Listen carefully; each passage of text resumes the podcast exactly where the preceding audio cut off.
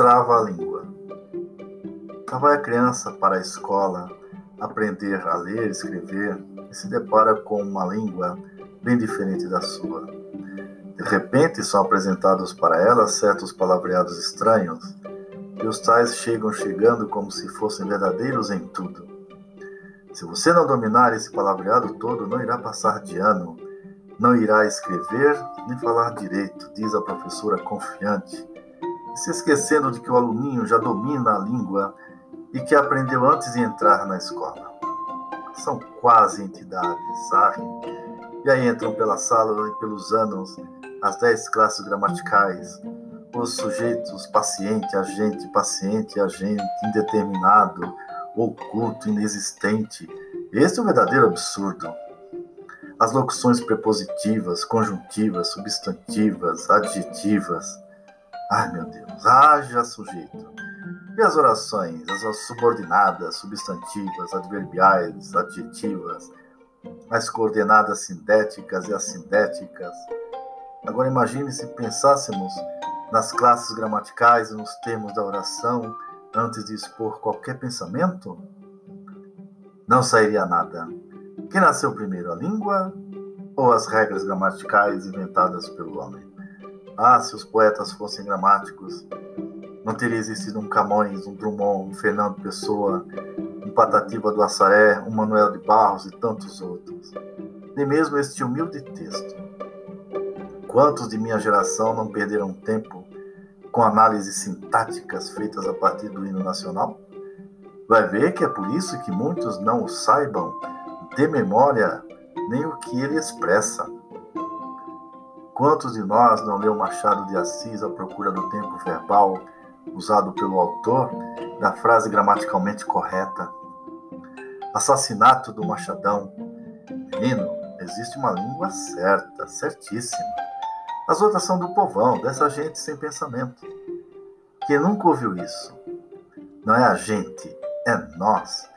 E assim vamos odiando o nosso lindo idioma e aceitando o senso comum que diz: o português é a língua mais difícil do mundo. E mais ainda, o negócio é aprender inglês. Ai meu Deus! Pergunte a qualquer aluno que tenha concluído seus quase 20 anos de escolaridade antes de entrar na universidade, o que são os famosos pretéritos perfeito e imperfeito. Pergunta até mesmo para muitos e muitos universitários e constatará que poucos sabem defini-los, mas sabem usá-los momento certo. Quanto tempo e esforço perdidos, quantos autores deixados para trás por conta da gramatiquice. E esse quadro pouco mudou. As crianças de hoje continuam sendo massacradas com esse palavrório todo. Certa vez, há alguns anos, uma professora me pediu uma ajudinha gramatical. Colega, esse termo é um sujeito? Preciso ensinar isso para o meu aluninho. Fiquei assustado. Não, colega, é um tal objeto direto, mas olhe, esqueça isso agora.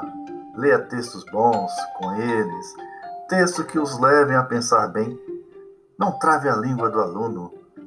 Ontem mesmo eu tive que dar uma ajudinha gramatiqueira para o Samuel. Meu filho de 11 anos, pai, vai cair na prova.